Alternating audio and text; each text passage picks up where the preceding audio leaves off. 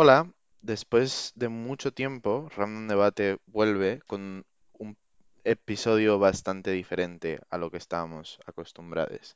En este episodio no tendremos las clásicas entrevistas random que hacemos a las diferentes personas del circuito, sino tendremos dos entrevistas o dos episodios que harán en conjunto un episodio a razón de la elección de Bid para este CEMUDE 2022. Vamos a tener por un lado un episodio con el BID de CEMUDE Panamá y por otro lado un episodio con el BID de CEMUDE Madrid. Los episodios tendrán una duración lo más similar posible. Para realizarlos hemos hecho exactamente las mismas preguntas o guiones extremadamente similares. Tal vez hay veces que igual la forma de hacer las preguntas ha sido distinta porque puede haber preguntas que ya se han respondido en otra o distintas cosas, pero al final hemos intentado que ambos bits estén en la mayor igualdad de condiciones posibles y hemos enviado exactamente la misma invitación dando posibilidad a los bits a que presenten a las personas que quieran y de la forma que quieran. Así que desde Random Debate deseamos que este sea este episodio sea algo muy útil para ustedes al momento de tomar la decisión de a quién quieren votar para este CEMUDE y esperamos que disfruten de este episodio. Pronto volverán a ver episodios con regularidad dentro de esta plataforma, como siempre, de entrevistas random y con nuestras secciones clásicas. Para este primer episodio de presentación de los bits de CEMUDE 2022 tendremos por un lado al comité de organización de CEMUDE 2022 de la URJC, representado por Daria y por Jorge, y por otro lado tendremos en representación del equipo académico y del equipo de adjudicación Open a Fabián Jaksic y a Marce Gómez. Eh, la primera pregunta que hacemos siempre en Random Debate es una pregunta pues de presentación propia, ¿no? Entonces, que la persona que viene se presente a sí misma. Entonces, lo que os vamos a preguntar aquí es que hagáis en cuantas palabras que queráis una presentación de CEMUE 2022. Creo que existen dos palabras que definen bien lo que significa CEMUE Madrid. El primero es accesibilidad y el segundo es excelencia académica. Yo sé que no una palabra son dos, pero pues se entiende para metáfora.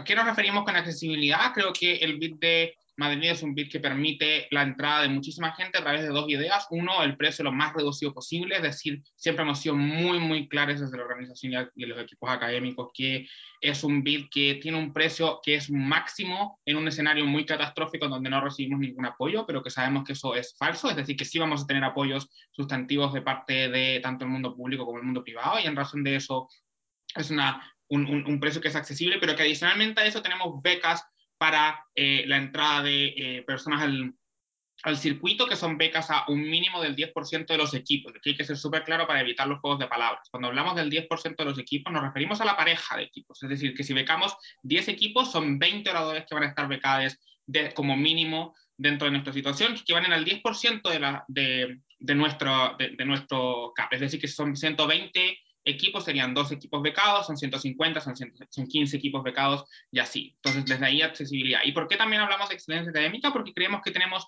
una gran fuerza respecto a la forma en la que nos vamos a encargar de que este torneo sea muy competitivo. Uno, tiene que ver con los equipos académicos que tenemos, que son de personas con muchísima experiencia en el área en donde están, pero dos, porque nos hemos encargado también, porque reconocemos que con un equipo académico excelente no haces nada, porque no logras juiciar todas las salas, y es por eso que tenemos una gran eh, apertura a becas de jueces, que también van a ser el 10% de las personas juezas que van a estar dentro, de, eh, dentro del, torneos jueceando van a ser becadas, pero adicionalmente a eso tenemos el apoyo del circuito español, que sabemos que es un circuito con mucha historia y mucha competencia, que va a traer también jueces que son adicionales a ese porcentaje de personas becadas y adicionales al equipo académico, que también nos van a estar apoyando en las rondas para hacerlo lo más justo posible. Es decir, reconocemos que un CEMUDE tiene que ser accesible, pero también tiene que ser lo más, más, más fuerte posible a nivel de que las salas sean juzgadas de la mejor manera. Todo el mundo aquí sabe lo, lo frustrante que es que nos juzguen mal, y en razón de eso estamos haciendo todos los esfuerzos posibles para que eso no pase en ninguna sala, en ninguna ronda, de ninguna parte del torneo.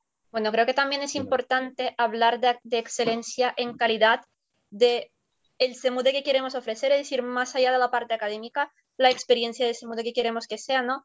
Y del constante trabajo y esfuerzo que estamos haciendo ya desde ya, tanto el equipo de organización como adjudicación. O sea, creemos que hemos sido súper transparentes en todas las reuniones que hemos hecho, en todos los momentos que hemos estado presentes, que el equipo de adjudicación está aquí por su experiencia, está aquí porque son unas personas que saben muchísimo, que son mm, unas personas increíbles en general y que estamos aquí para hacerles caso también y para consultar con ellos también todas las cosas que, y todas las dudas que nos pueden surgir y que estamos trabajando continuamente todas las personas que estamos involucradas, literalmente mientras estamos en una reunión estamos firmando otras cosas y anunciando convenios en directo, como fue ayer con, con Chile, creo que era.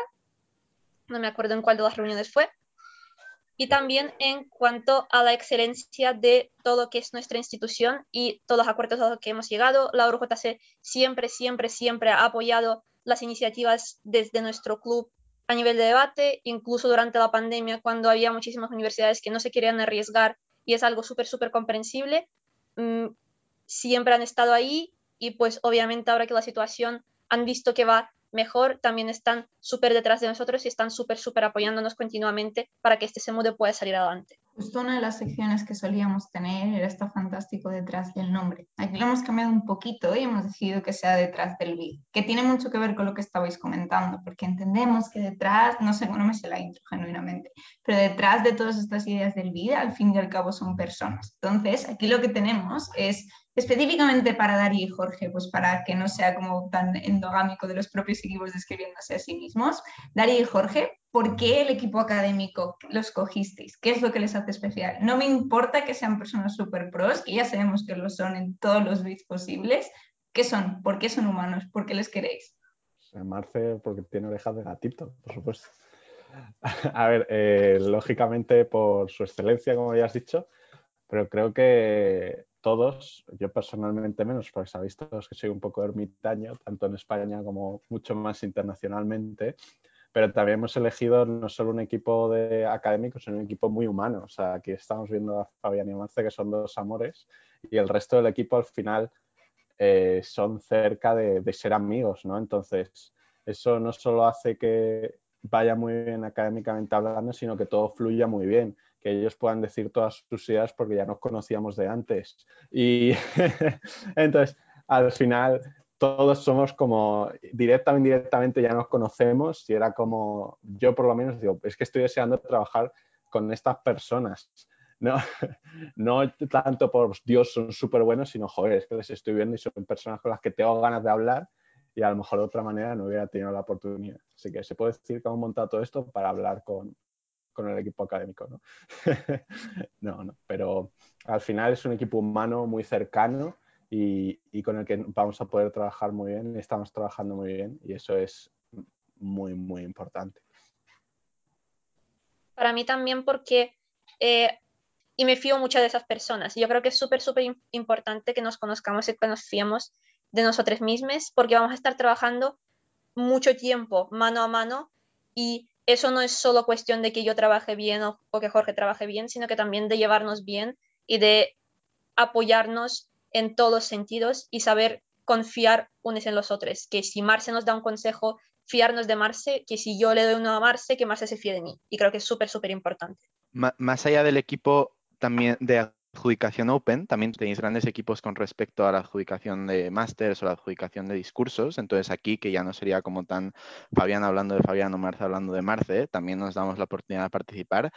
¿Qué hay también detrás del equipo de adjudicación de másters y del equipo de adjudicación de discursos? Es que genuinamente de máster solo pienso excelencia académica, pero dijeron que no querían que hablara de la excelencia académica, solo voy a decir excelencia académica y hablar de que genuinamente creo que son personas que dejan todo de sí en cualquier proyecto en el que están. Creo que Vale ha marcado el circuito mexicano, genuinamente le ha dado forma no solo en términos de equidad y en términos de espacios seguros para personas, sino genuinamente sentando las bases de cómo funciona el circuito y creo que eso lo traslada a todos los proyectos que tiene siempre. Y creo que Carmen y Juan también son personas que han entregado todo para su circuito en España y que las tres personas son estúpidamente divertidas en su forma. Creo que el hecho de que Masters esta vez se busque que sea un espacio también súper divertido y de recreación hace que sea estúpidamente interesante tener esta combinación tan extraña, pero creo que a la vez tan efectiva. Eh, como siempre, dejaré que Fabián hable de discursos porque creo que no hay mejor persona para hablar de discursos que Fabián. Sí, creo que en discursos tener a Paulette no solamente es una persona que la da toda dentro de lo que significa discursos, es decir, en las últimas 800 competencias que hemos tenido en la virtualidad ha estado, o si no es ganándolas, ha estado en las finales o ha estado organizándolas, pero además de eso es una persona que es muy humana en el sentido del trabajo colaborativo. Y creo que aquí Paulette se ha esforzado en todo para no solamente estar apoyando desde su área, sino que estar apoyándonos a todos en las reuniones, estar dando ideas para cómo hacer que el BIT sea más accesible. Y creo que de hecho, para ampliar un poco más la pregunta, también es importante para mí hablar de cómo ha sido el trabajo del equipo de organización. Entonces, como no pueden Ochaite y Daria tirarse flores, pues yo les voy a traer flores a ellas, no solamente a ellas, sino que al resto del equipo de tal. Yo he tenido la oportunidad de trabajar con muchas personas que están en el BID, es decir, tuve la oportunidad de trabajar, y estoy trabajando de hecho con Sabrín dentro del Consejo Mundial en la directiva durante todo este ciclo y ha sido un ciclo que, bueno, todos saben que ha sido agotante, hemos tenido muchas reformas constitucionales, hemos tenido que sacar, eh, este es el tercer entre, o este SEMUE no lo sacamos nosotros, pero es el tercer proceso de SEMUE que tenemos que sacar, ¿cierto? Ha habido un montón de procesos que hemos tenido que armar y a ver a Sabrín sacarse la vida por el circuito de debate hace una cosa impresionante que muestra mucho de su humanidad. Lo mismo, ¿cierto? Con eh, nuestro encargado de finanzas, cuyo nombre olvidé, perdóname la vida, pero que trabajé con él dentro de la auditoría para eh, SEMUE de Ecuador y que también se la dio toda para ver cómo era posible hacer que el circuito tuviera lo mejor posible. Y creo que Daria eh, y Jorge han dado todo por este, por, este, por este mundial, esforzándose en hacer que sea increíble. Y creo que hay una cosa que me gusta mucho del video en general, como que tiene que ver con que no estamos cada uno en su área, como no estamos eh, cada uno en su espacio, sino que somos un equipo somos una familia, como estamos entre todos apoyándonos, cuando tenemos reunión y tenemos que presentar una situación, está adjudicación apoyando organización, organización apoyando adjudicación, discursos apoyándonos a todos, entonces hemos estado todos juntos en este proceso eh, y ha sido increíble y maravilloso. Y por último, no hay que dejar de lado a tabulación porque les amamos mucho a Adriana, Lelí eh, y mm, nuestro jefe de, tabulación, cuyo nombre también olvidé. Eh, ¿Cómo? Ignacio, te queremos. Ignacio, también. Yo, los nombres no somos muy buenos amigos, pero que son personas que también la, se han estado esforzando muchísimo ya para empezar a pensar cómo hacer un proceso de tabulación muy fuerte y que también han estado apoyándonos de manera muy humana detrás de, eso. Y para responder a la pregunta detrás del nombre, estaba viendo en Wikipedia, bueno, en Madrid viene de la palabra matriz, que es como el centro, entonces de ahí también viene el nombre del BID de Madrid. Lo pusimos justamente porque sentimos que representa un poco eso, y no porque sea en Madrid, claramente eso es una mera casualidad, razonablemente el nombre tiene un origen profundo y simbólico de nuestro BID, de lo que significa Madrid, que encima empieza con M de maravilloso, o sea, todo está conectado, todo está increíble, todo fue pensado por un equipo de técnicos de nombres de BID. La verdad, Fabián nos ha pisado 16 extensiones y preguntas que ya teníamos preparadas y las ha respondido sin que le preguntáramos, así que gracias, Fabián. La pregunta que venía... capítulo, perdón. Está bien, es, es, es, bastante económico en cuanto a, a, nuestro drive. Fabián, como Exacto. Es, un riesgo que asumimos. Si viene Fabián, nos va a pisar preguntas. La siguiente pregunta era sobre, la, en cuanto a colaboraciones para aumentar la calidad académica del torneo, cómo se pretendía asegurar. Ya Fabián nos contó con respecto a, los jueces becados y, y, las colaboraciones con respecto a jueces. No sé si queréis agregar algo con respecto a eso, si no pasamos a la siguiente pregunta. Yo sí. O sea, creo que esta es otra de las veces que España probablemente no se va a echar demasiadas flores y Jorge y Daria no van a hablar de lo maravilloso que es su circuito, pero a mí se me hace súper importante porque creo que aquí como participante el beneficio agregado de que España sea un circuito de debate estúpidamente sólido es que no solo hay garantía de que personas juezas que tienen experiencia siendo jueces y adjudicando en torneos tanto en inglés como en español. Particular hay importancia en inglés a las personas que, por ejemplo, están nosotros, pero también que los equipos españoles que van a estar ahí naturalmente porque es su circuito y porque no tienen costos adicionales de participar, estúpidamente competitivos. Y creo que cuando vas a un mundial también quieres enfrentarte a equipos que sabes que van a ser un reto académico. Creo que muchas personas por mucho tiempo soñamos con poder competir en el circuito español. Yo siempre quise ir, por ejemplo, a VP Summer y creo que el poder estar en ese circuito es también algo increíble en términos de que Madrid sea, pues, sede de ese modelo. Hemos hablado de la mayor parte de equipos, pero hay algo de lo que no hemos hablado y es equidad porque particularmente la gestión que tenéis de equidad puede resultar un poco, pues como a las personas que son ajenas, puede resultar un poco extraña. Explicarnos cómo funciona, qué pasa. Pues yo voy a resumirlo un poco por hablar, pero lo tiene que decir Fabián, porque precisamente equidad, si no recuerdo mal, depende de los puestos que elija el propio Consejo de Gobierno. Lo que nosotros íbamos a hacer por nuestra parte es, ya que los pobrecitos les obligan a estar trabajando un mundial entero, pagarles todos los gastos para que disfruten de Madrid sin ningún tipo de problema. Pero ya cómo funciona, Fabián sabe más. La hermosa constitución del Campeonato Mundial Universitario de Debate en Español es aquella que rige todas nuestras normas y a la cual le rezamos todas las noches. Y entre ellos establece que las personas encargadas de equidad son puestas inicialmente por el Consejo, es decir, como cuando haya cambio de directiva en idealmente septiembre, por favor, ya me quiero ir de la directiva, eh, eh, cuando haya cambio de directiva y se elija o se renueve a las personas de equidad, ¿cierto? Son aquellas que van a estar encargadas, pero adicionalmente a eso tenemos nosotros un cupo adicional para las personas de equidad. Pero adicionalmente a eso, tenemos otra característica que para nosotros es muy importante, y es que sabemos que equidad no solamente se hace en aquellas personas que son equidad, que son aquellas que van a estar ahí revisando y actuando y eh, eh, como recibiendo los casos de las personas, sino que es un trabajo que se hace en conjunto con los otros equipos para que el torneo sea un espacio seguro. Y en razón de eso tenemos una cosa que nos hace sentir bastante orgullosos, que es que tenemos experiencia en equidad, también otras personas de otros equipos, Marcela, Tipis, yo mismo, Valeria en Máster, hemos sido personas que han sido equidad en torneos y en competencias, lo que significa que también tenemos una mirada que nos permite apoyar a equidad en su trabajo y hacer del torneo el espacio lo más seguro posible, no solamente desde el rol mismo de equidad, sino que también desde nuestros propios cargos intentar hacer que todo que, nada tenga que suceder. O sea, el mejor escenario del mundo es un escenario en donde ya no tenga que hacer nada porque todo está funcionando a la perfección y no existe problema que eh, involucre el caso seguro. O sea, que, que afecte al, al, espacio seguro. Y nosotros desde los equipos académicos tenemos el compromiso pleno en hacer todo por nuestra parte para que eso se mantenga así. Entonces, una, parte muy importante, yo creo, para las personas al momento de elegir un bid u otro, es la parte económica, evidentemente. Y la verdad, Amparo los números no son lo nuestro, al final Bellas Artes y Derecho, pues no, no somos los más, los más hábiles. Entonces sí que hemos visto en las diferentes publicaciones que ha hecho el bid las explicaciones, pero nos gustaría tal vez explicaciones como más humanas y que aquí pues cara a cara en Zoom nos expliquéis cada uno de los puntos y hemos preparado como distintas preguntas. La primera pregunta sería enfocada con respecto a las inscripciones y cuál es la idea con respecto a pues, el precio de la inscripción o las distintas cosas que puedan ocurrir con ellas. Creo que antes de responder a todas esas preguntas, hay algo que desde el BID de de Madrid nos gustaría aclarar, y es que sabemos que debate es por naturaleza un espacio elitista en términos de las personas que tienen más privilegios y más recursos económicos, son las personas que tienen más oportunidades. En ese sentido, no queremos hacer ver que esto es completamente accesible para todas las personas, no queremos minimizar los esfuerzos que esto puede involucrar para las personas porque reconocemos que hay personas que desafortunadamente, no importa cuál sea el BID, no importa cuál sea la candidatura, no importa cuáles sean las becas, no van a poder participar. Y creemos que es súper importante reconocer a estas personas y reconocer que SEMUDE es un espacio difícil de acceder en cualquier escenario. Pero que hemos hecho un esfuerzo significativo para tratar de que las barreras disminuyan lo más posible. Y ahí sí le doy la palabra a la organización después de esas aclaraciones. De, de financiación, de precios de inscripciones, sí que me gustaría poner un poquito sentimental, entre comillas, todo lo sentimental que me pongo yo en estas situaciones. Y es que no tenemos que olvidar que quien organiza es el Club de Debate de la Universidad de Juan Carlos, que tiene una serie de principios y valores eh, bastante férreos y como tal, con esos principios vamos a regir el, el, CEMUDE.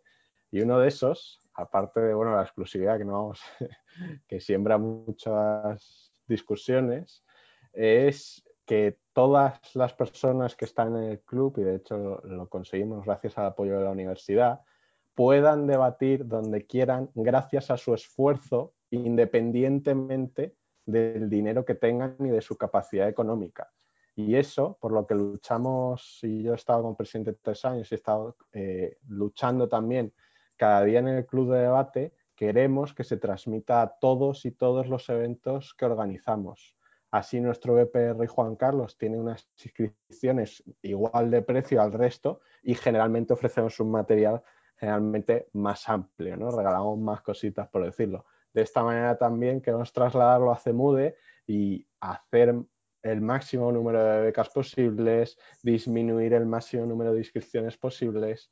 Por eso no nos vamos a acomodar en ningún momento y como dije, ya he dicho en varias reuniones, hasta el último día vamos a estar buscando patrocinadores para que todo el precio que pueda bajar baje y que de verdad sea una realidad, que todo el mundo que quiera y no pueda, quiera ir a un CEMUDE, lo haga y no simplemente quien puede hacer lo que por desgracia es lo que pasa actualmente y lucharemos y lo intentaremos pero también hay muchos factores a tener en cuenta ahí y, y trataremos de vencerlos, por supuesto. Yo estoy deseando hablar, pero estoy deseando hablar en el sentido más sentimental porque yo entiendo que para personas de fuera, para personas de otros países, yo puedo entender que suena muy lejano, ¿no? Que viendo cómo de sólido es el circuito español, puede parecer que nosotros o algunos de nosotros desde España a lo mejor no entendemos lo complicado que puede ser y desde luego entendemos que hay ciertas luchas, hay ciertas complicaciones a los que nunca vayamos a llegar.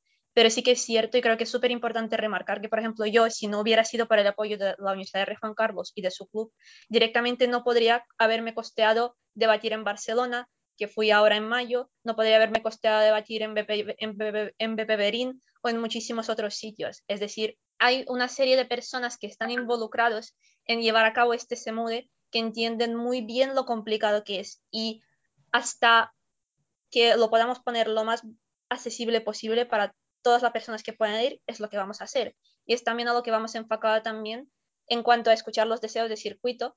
Y ahí ya pasando un poco a el tema de eh, inscripciones, hay varias cosas que creo que son súper importantes de remarcar.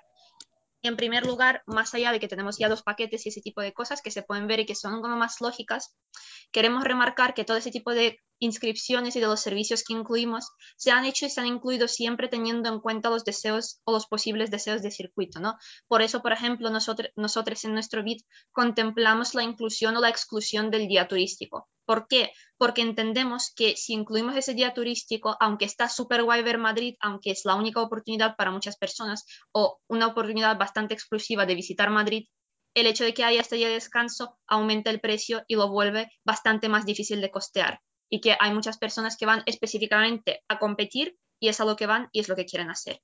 Y también queremos que eh, si sale la candidatura que se vote, queremos escuchar esos deseos y que si al fin y al cabo pues las personas que van a ir, que son los que van a costear este semude, que son los que van a llevar el peso de venir a Madrid, gastar 8 o 10 horas de vuelo, no sé cuántas horas de vuelo son de algunos países de Latinoamérica, pues que tengan el semude que ellos quieren, el más cómodo y la mejor experiencia que les podamos aportar. aportar perdón. Creo que, o sea, ahí está bien chill todos los valores que habláis de RJCI. Creo que para mí se traducen o, se, o son potencialmente traducibles a cómo funcionaría la gestión de patrocinios y de becas al respecto. Porque siempre, de hecho, como algo que habéis dicho muchos, esta idea de tenemos precio máximo, pero no tenemos precio mínimo cómo afecta, porque a mi cabeza abstracta le cuesta entender, o sea, cómo funcionarían los numeritos. Si ahora llega un patrocinio, ¿cómo, va ese dinero? O sea, ¿cómo, llega a funcionar? Y yo como persona interesada número 25 que quiere costearse 11, 13, 15 horas de, de vuelo y una maravillosa inscripción, ¿cómo me afecta o cómo no me afecta? Bueno, antes de yo creo que pasar a una explicación más técnica, porque yo también, yo, yo soy de letras, yo no soy numeritos, yo no sé contar nunca en mi vida. Creo que la explicación es bastante más sencilla de lo que puede parecer afuera.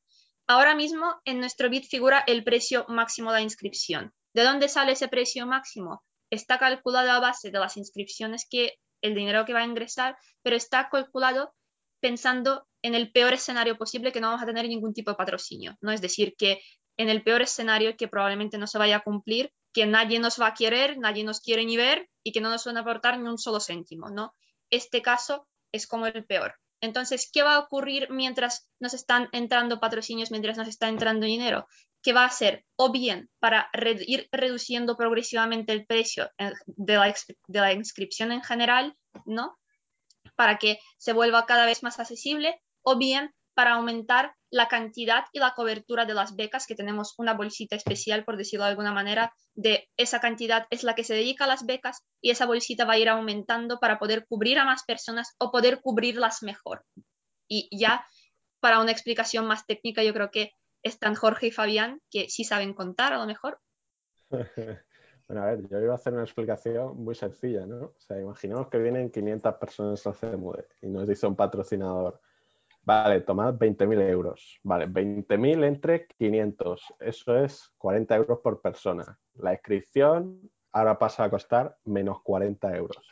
Sea, a la hora de aplicar los cálculos es tan sencillo como nos dan este dinero, hacemos los cálculos de en vez de 20.000, 10.000 o 12.000 los que nos aplicará para las inscripciones, dividimos entre el total y, dividimos, y, y lo restamos directamente al precio de inscripción.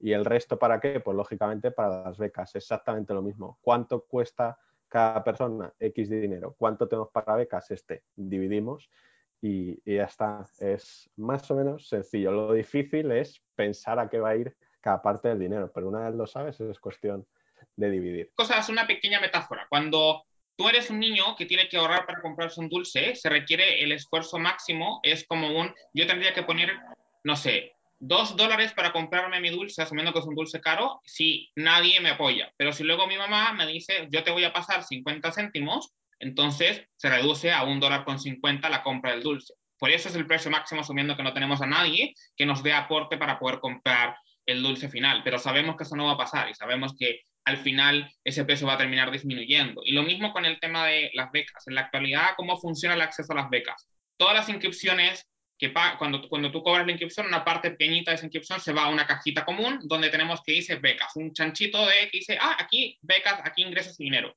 Entonces, si aparece un patrocinio que dice, oh, aparte de toda la plata que entra en la inscripción, yo también voy a meter un set de monedas a la alcancía, eso nos permite ampliar las becas porque hay más dinero en esa bolsa efectiva. Es así de, de, sencillo. La siguiente parte de este podcast, que también es con respecto a los vuelos, que creo que es importante ver cómo qué tipo de convenios o qué tipo de cosas se pueden tener para abaratar o para afectar con respecto al precio de los vuelos y ahí que tenéis pensado. Creo que otra vez empezar reconociendo que sabemos que los vuelos de América Latina a España siempre van a ser caros, pero que lo que pensamos que son caros y la realidad de cuánto puede costar en términos objetivos y cuánto puede costar con apoyo es muy diferente. Creo que una vez que reconocemos que sí, es un vuelo intercontinental, es súper importante entender que no es lo que estamos encontrando, por ejemplo, ahorita si vamos a un buscador por ejemplo, en el caso de México, si yo pongo en un buscador ahorita un vuelo para esas fechas, aparecen 40 mil pesos. Esto es porque en estos momentos la mayoría de aerolíneas no está actualizada en relación a los precios reales de vuelos que se darían en esas fechas. Entonces, creo que lo primero es que es súper importante no alarmarnos, porque si buscamos ahora vuelos para dentro de un año, los precios sean estúpidamente altos, porque lo recomendado es empezar a comprar vuelos con seis o cuatro meses de anticipación. Es decir, ahorita la oferta es muy baja, lo que hace que los precios sean muy altos. En ese sentido, creo que también es súper importante pensar en que tenemos eh, como tratos y ofertas que hacen que haya accesibilidad individual y también en grupos. Creo que de esas puede hablar mejor organización que yo. Sí, al final los descuentos individuales son lo más sencillo que hay, que es un 10% de Iberia que ya hemos hecho en, eventos anteriores como el europeo o, el Harvard World que es muy sencillo, nos dan un código, lo pasamos y vosotros lo metéis en, la página, no tiene mayor misterio. Y lo interesante, porque es mayor descuento, son lógicamente los descuentos de grupo, que por más de 15 personas, como ya hemos publicado, pues hacen un descuento entre el 20 y, el 28% desde todos los países participantes de CEMUDE a, a Madrid.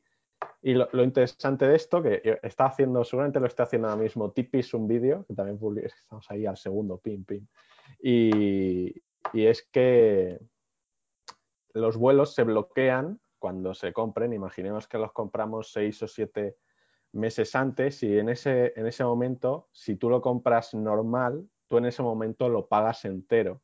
Sin embargo, con la parte de grupo, como estamos con una empresa mayorista, se bloquean esos vuelos, tú pagas solo el 10 o el 15% y el resto del vuelo se paga unos 60, 70 días antes del torneo. Es decir, aunque tú reserves el vuelo ocho meses antes, no lo pagas hasta dos meses antes. Eso te da tiempo a ahorrar y más importante, en las circunstancias en las que estamos, pues es muy interesante no perder tu dinero en caso de que todo explote otra vez como en 2020, ¿no? Que no creo, no creo, va todo maravillosamente, viva la vida, pero ofrecemos muchas seguridades y, haciéndolo por este método se paga bastante tarde. O sea que nos parece un método muy financieramente asequible y además seguro, que es lo más importante.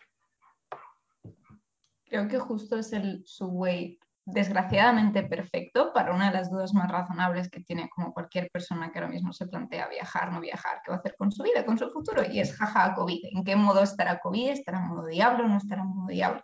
Y creo que aquí lo que tenemos justamente es que ser un poco pues, dentro de las randomerías responsables y preguntaros por dos escenarios muy sencillos.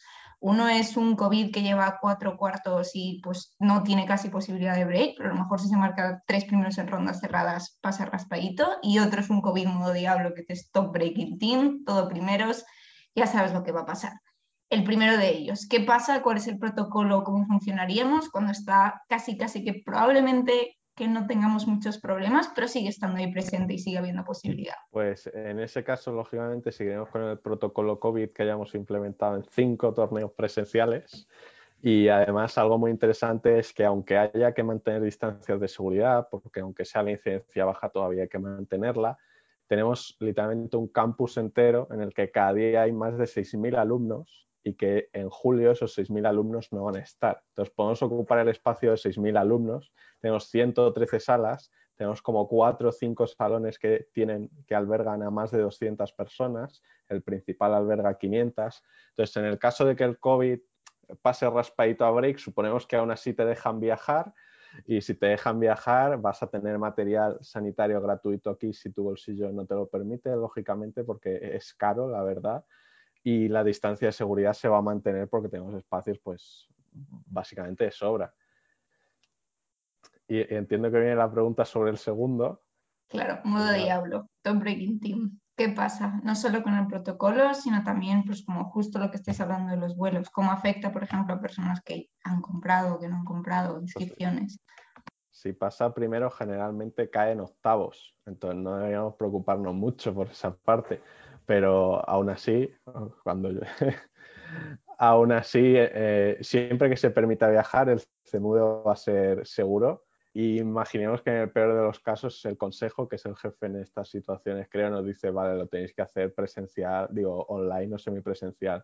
No pasa nada, sabremos hacerlo, porque ya ha pasado con el europeo que a mitad de camino dijeron, no, semipresencial y así se ha hecho y nos hemos adaptado y la universidad es una de las más punteras en, pues, han puesto cámaras y micrófonos en todas las salas y se podría hacer. Y ahora una pregunta muy interesante que puede venir es, vale, pero un online no cuesta lo mismo que un quiero mi dinero, ¿no? El plan, el quiero mi dinero. Lógicamente entiendo que esto se sabrá con determinados meses de antelación y para las políticas de cash flow que lleva nuestro maravilloso Álvaro Poblete, hasta que no sea seguro que el torneo se va a realizar, no se va a gastar el dinero de las inscripciones, el de los patrocinios sí se podrá, y por lo tanto si se cancela online haremos una estimación de cuánto costaría la, estimación, la, inscripción online y el dinero sería devuelto sin ningún tipo de problema. O sea que ganaríamos al top breaking team y, pasaríamos a cuarto. Creo que aquí también es importante resaltar otro factor importante de nuestro BID, importante, importante, déjanos hablar, que tiene que ver con una cosa muy simple, y es que justamente porque somos conscientes de que este va a ser el primer mundial que se haga post pandemia o durante la pandemia. Ojalá ya podamos ojalá en esa época ya poder decir post pandemia y dejar de lado todo este tipo de situaciones que hemos pasado. Es, en razón de lo mismo es que hay muchas cosas que están todavía viéndose dentro del BID. ¿Por qué no tenemos lugares para los, por ejemplo, socials? Simple, porque reconocemos que las condiciones de Madrid pueden cambiar y las condiciones de salubridad pueden cambiar y no queremos prometerle nada al circuito que a la hora en el momento no le podamos entregar y queremos entonces saber en ese momento específico cuáles van a ser las medidas de seguridad que estén en Madrid, si pueden ser en espacios cerrados, si pueden ser en espacios abiertos, porque reconocemos que lo más importante, y esta frase la he dicho en todos lados, pero lo voy a seguir diciendo, es que la preocupación máxima de un social no puede ser cómo va a estar tu pulmón al día siguiente por el COVID, tiene que ser cómo va a estar tu hígado por todo el alcohol que consumiste en grandes cantidades. Y nos vamos a encargar de que esa sea la única situación negativa. Pero además recuerden que si les pasa cualquier cosa, Madrid tiene salud, España tiene salud universal y por ende incluso aunque caigan en cometílico les podemos atender.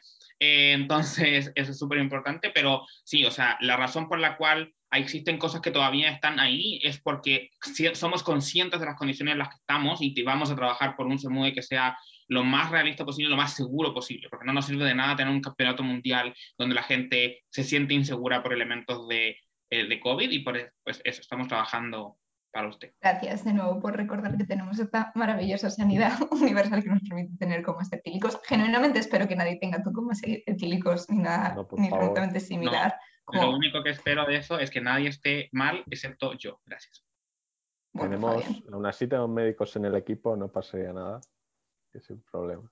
A las personas introvertidas como yo no nos hace mucha ilusión plantearnos como en situaciones con mucha gente borracha en ese sentido, pero entiendo que forma parte de las experiencias de torneo que mucha gente trae de menos. Y es justo la parte que siempre preguntamos acerca de del momento más social de los torneos. Aquí, como siempre, lo hemos dividido en dos. De nuevo, como Fabián no sabe hablar, he dicho siempre dos frases de una forma muy repetida, voy a romper esto. Si tenemos que ir a Madrid, si Madrid sale adelante, que es algo que sí o sí hay que hacer ahí. Invitarme a comer. Eh, yo le dije a Marce que os invitaba a comer a los dos si salía a Madrid, si te lo ha dicho. Y a- aparte de eso, ¿qué, qué hay que hacer en Madrid? No lo sé. Eh, es, es- es gracioso, pero yo diría, y también por el meme, que comerse un bocadillo de calamares. pero que tiene, que tiene sentido, no lo voy a contar, me gusta mucho la gastronomía, yo sé por qué tiene sentido que el bocadillo de calamares se coma en Madrid, que está en el centro y no tiene mar, pero bueno, independientemente de eso, creo que Madrid tiene un nivel cultural increíble, tiene un montón de zonas verdes y algo muy interesante de Madrid es que no necesitas mucho tiempo para verlo. O sea, si quieres puedes tirarte todo el tiempo del mundo, pero es bonito incluso por fuera. Entonces, pues si no te da tiempo porque te estás muriendo, porque quieres pasar a octavos y solo quieres dedicarle media hora, incluso puedes ir por fuera viendo todas las cosas preciosas que hay. Y, y es que Madrid es una ciudad demasiado completa para que yo pueda decir que hay que hacer algo en concreto. Diría que disfrutar de Madrid, porque Madrid, que suena muy, muy ayuso, muy wow, pero Madrid al final es una experiencia. Madrid es las personas de Madrid, Madrid es ver todos los edificios, Madrid es verlo por la noche, es disfrutar con tus amigos. Entonces, lo que hay que hacer en Madrid es venir a disfrutar de un CEMUDE y, y votar a la candidatura de Madrid, por supuesto. Yo solo voy a decir una cosa como una persona que es de fuera de Madrid y que ha venido por primera vez en Madrid teniendo 18 años y viniendo para estudiar sola en el mundo. Y es literalmente caminar 30 minutos en una dirección y luego 30 en otros, porque vas a ver una cosa que ni siquiera la gente que vive en Madrid ha visto. Que yo de vez en cuando se lo menciono a mis amigos en Madrid, que hay ciertas estatuas en Atocha y me dicen, ¿dónde? Porque nunca las he visto. Es una ciudad que tiene muchísimas cosas que literalmente puedes visitarla 30 veces y ver 30 cosas diferentes y 30 barrios diferentes y obviamente la gastronomía porque está muy muy buena. Esto es maravilloso. Hay muy buen ramen. Hay puedo- muy buen ramen. Vale, hay un ramen bueno y barato. Sí. Continúa. Esta es la parte que nos interesa. Comida, sí. Y yo como una persona bastante tacaña a la hora de comer yo sola, eh, sí tenía que buscar súper específicamente, me apetece un ramen, donde hay un ramen barato y literalmente puedes encontrar o incluso un restaurante chino con un wok enorme por 3 euros y 50 y hartarte y hincharte y ser feliz. O sea, es fascinante. yo para meterme al tema de la comida, que se sabe que es uno de mis temas favoritos, creo que hay una cosa que sí o sí hay que hacer en Madrid, aparte de invitarme a mí a comer en particular, que es ir a comer churros con eh, chocolate caliente. Creo que es una cosa que, o sea, Es eh, verdad. es es, verdad. es una cosa que tiene que sí o sí suceder porque es una cosa impresionante, que es útil para cualquier tipo de dieta, porque siempre hay churros y chocolate que puede ser vegano también, es decir, todo el mundo puede comer y disfrutar de esa maravillosa eh, parte de la gastronomía española. Y creo que hay una segunda cosa que siempre hay que hacer cuando vayamos a Madrid, que es pelearle a Amparo qué es lo que contiene una paella. Creo que ese es un ejercicio muy interesante que hacer cuando estemos en Madrid, porque deberíamos voy a proponer que la ronda cero de ese modo sea justamente sobre cuál es eh, la paella y donde todos seamos un lado y Amparo esté sola en el otro junto con el resto del circuito de Valencia, porque Sí, creo que es una forma interesante de partir la discusión. La paella es el recipiente donde se hace. Amparo, eso es verdad. O sea, tampoco No te puedo con la paella en genérico, porque eso es eh, todo lo que hagas en una paellera es una paella. Yo solo digo que cuando vea que traéis paella con un trocito de chorizo, diré no. Simplemente. Claro, es que cómo le no. vas a echar chorizo a la paella, eso sí que es verdad, pero, pero bueno, eh, sí. ese, ese era nuestro point. Voy a hacer una me con pebre chileno y que Amparo llore. Bueno, ¿Puedo decir ir al Museo de Arte Contemporáneo y después comprar helado de turrón? Dale, pues yo, yo creo que podemos pasar al- a la última parte de la entrevista, que esta es como la, la- la que, la que más gracia me ha hecho, porque se me he sentido los de aquí en España, yo que sé, Antena 3 y la 1, cuando hacen sus debates políticos, y es como el minuto de oro. Y es que os vamos a dar 2 minutos 15 para que cerréis esta, esta entrevista y nos expliquéis, podéis elegir quién, quién sale. Es como en las réplicas de las batallas de gallos que eligen al representante. Va a salir alguien y en 2 minutos 15, como un speech de por qué Madrid, lo que queráis decir, sois completamente libres, pero que sean 2.15, por esos 15 segundos para los debatientes ya sabemos que es como lo más importante. Así que eso, quien quiera. Cuando hablamos de un CMUD, lo más importante siempre es reconocer que sea un espacio lo más accesible posible para todos. Es decir, que tengamos una, una, competencia en donde la gran mayoría de las personas del circuito pueda participar y que sea en lo menos posible un inconveniente la capacidad económica que tienen las personas.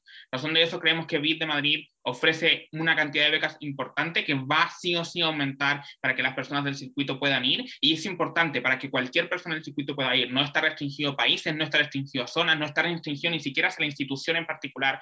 Tiene otros equipos que pueden participar porque está hecho para que las personas que tienen incapacidad de poder eh, venir a de soles puedan hacerlo con el apoyo de la organización. Pero adicionalmente a eso, creemos que es importante resaltar desde MUDE Madrid, que es un SEMUDE que se va a encargar de que sea un espacio seguro, que sea un espacio lleno de competitividad, que sea un espacio lleno de aprendizaje. Estamos aquí con personas con muchísima capacidad, no solamente para darle a todos los equipos, sino que también para transmitir conocimiento y hacer de este SEMUDE el mejor SEMUDE que sea posible. Si yo tuviera que decir por qué venir a SEMUDE Madrid, creo que la única palabra que se me ocurre, la única frase que se me ocurre es simplemente porque es el mejor SEMUDE posible que le podemos entregar al luego de dos años de pandemia. Creo que es súper importante hablar sobre la inversión de nuestro dinero cuando vamos a gastar tanto dinero que sabemos que es un reto significativo para muchas personas. Creo que tenemos un equipo que uno no solo tiene expertise en su área, sino en otras áreas, lo que hace que este sea un proyecto extremadamente completo y extremadamente complejo, pero que también somos personas que no solo tenemos experiencia organizando torneos online, sino también tenemos know-how para hacer torneos presencial y es fundamental entender que la logística es significativamente diferente, el saber lidiar con personas reales, con problemas reales y cómo manejar esas situaciones es fundamental para el desarrollo del torneo. Creo que también la salud en términos de saber que este es un país que tiene medidas importantes para proteger a las personas, pero sobre todo que hay medidas por parte de la organización para proteger a las personas. Creo que también seguridad financiera, sabiendo que nuestro dinero está mejor invertido, está bien protegido, que si hay cualquier tipo de problemas vamos a poder acudir al mismo sin que haya ningún inconveniente y que nuestro bienestar está garantizado en una ciudad en la cual nuestra identidad, ya sea de género, ya sea sexual, va a estar respetada en todo momento siempre nos peleamos por, por quién hace la introducción no a bien, sino a mal, en plan el que la hace es el que pierde, así que aquí el cierre pues me voy a encargar yo que abrió Marce.